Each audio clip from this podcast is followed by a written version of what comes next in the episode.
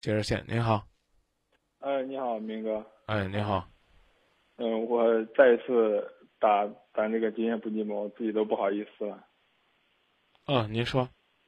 嗯，是这样的，前两天我打电话是岳翔老师接的，但是那时候说的不是太明白，然后岳老师说的我也我也没有听的也不太明白。是这样的，我今年二十四岁。嗯，两个月前认识一个女的啊，然后很快的发展到一起，啊，我们俩都互相很喜欢对方啊，我也很爱她，她也很爱我，但是她的情况是，嗯，离过婚，还有有小孩了，嗯，嗯，嗯，嗯，然后现在的情况是。她前夫要跟她复婚，然后她现在很犹豫啊，很犹豫，嗯，然后有一些现实的因素在里面，嗯，嗯，那那就是这样的。我我还是没听明白是怎样的。嗯，你你就告诉我这个女孩子她要做什么样的选择就行了。你你跟我说这因素那因素，其实无关紧要的。他，呃，选择不了，选择不了也要做选择，我不太明白。是啊，就就是现在，因为就选择不了、抉择不了，所以现大家都很烦。选择不了是什么意思？选择不了，他肯定是心里面有我啊，他也知道我心里面有他。啊，这，嗯，那他就可以选择不和前夫复，他为什么要和前夫复婚呢？但是他家里面，嗯，嗯，怎么说呢？家里面有人就是去那个澳门赌博，嗯，输了有七十万吧。这是我帮不了他，他说的很明白。我不明白啥意思？他前男，他前夫能帮他？对，帮要帮他还这钱是吧？对。啊，然后他为了钱，他就要这个放弃这段感情。嗯，有这意思啊。那那那那那他要是继续欠赌债呢？那那这是人家家的事啊，咱也管不了。那管不了就算呗。那咱但是我们俩，但是我们俩也都不想算。不放不放这事儿就放放再说。赌债是永远都还不完的。你要考虑这这个关系呢，那恐怕就没办法了。那是啊，啊，凡是钱能解决的事儿都是小事儿。那人家能把这，人家能把这小事解决，那那那咱就看着。那那我刚讲的没办法。对对对，明哥，你这句话我也跟他说过，只要是钱能解决的事，都算不了大事。关键是，关键能解决，关键咱解决不了。关键是你没钱嘛，就这么简单。嗯。嗯。当然，话又说回来，有钱也不用去，也不用，也不能拿去还赌债。但是没钱，不用别别别别但是别但是，我们今夜不寂寞不是讨论钱的节目，啊啊，让女孩子自己定就行，她定完了之后给你答案就可以了，就这么简单，这事儿不是你能决定的。嗯，上次跟袁老师打电话的时候还不知道这回事，然后后来又说了，恍然大悟。但是我也不想放弃，他也不想放弃。现在就是这样。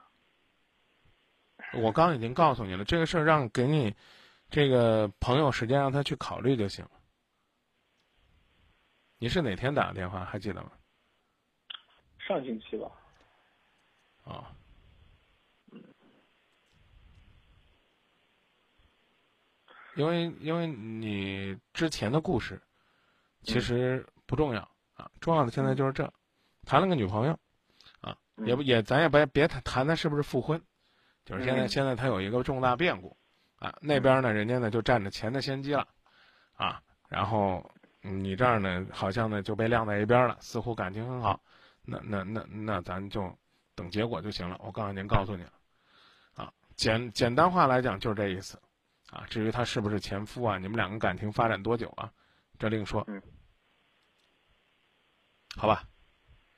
那现嗯，现在这事是一直在这拖着呢，啊，暂时解决不了。这个兄弟不客气的说，你就是跟我打仨钟头，也是这些话，啊，我们我觉得我们感情不错啊，我们现在还在犹豫当中啊，但是呢放不下，还是这，所以我刚告诉你，这个事儿解决问题不在你，不在我。啊，你就告诉他就这，啊，这个当然跟女朋友不能这么说，现实情况就是这，要钱没有，要人有一个，啊，愿意继续谈了那就继续谈下去啊，不愿意谈了有苦衷，你走你的，那没办法。啊，你现实就是这，你你你你，别的再说什么也没什么意义。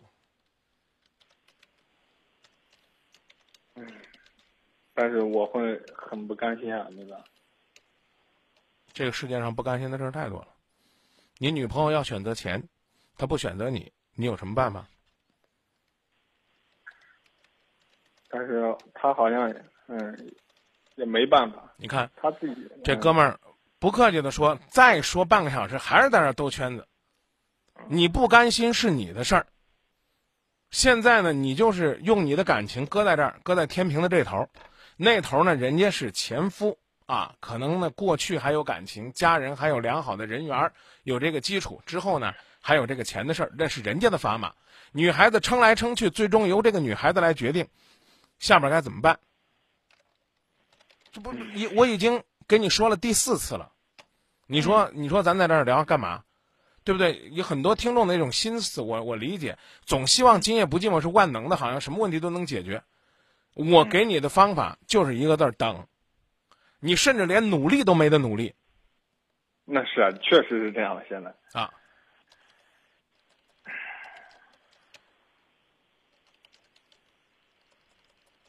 哎呀，明哥，我可想跟你说我的心里话啊。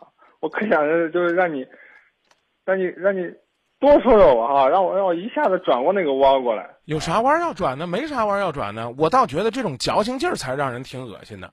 你倒挺实在的，你没说明哥，你骂骂我吧，就到此为止。放电话是最明智的选择，对不对？你我刚已经告诉你，在这儿再矫情，矫情一个小时还是这结果。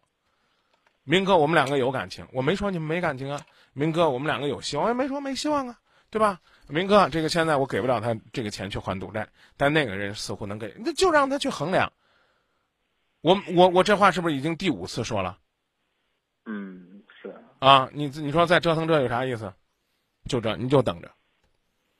谁让你摊上这么一家人，摊上这么一个女朋友呢？你和他交往的时候，你没考虑到这个家庭有这么复杂，那这算是给你上了一课，对吧？收音机前听众朋友可能会因为你的故事受启发了。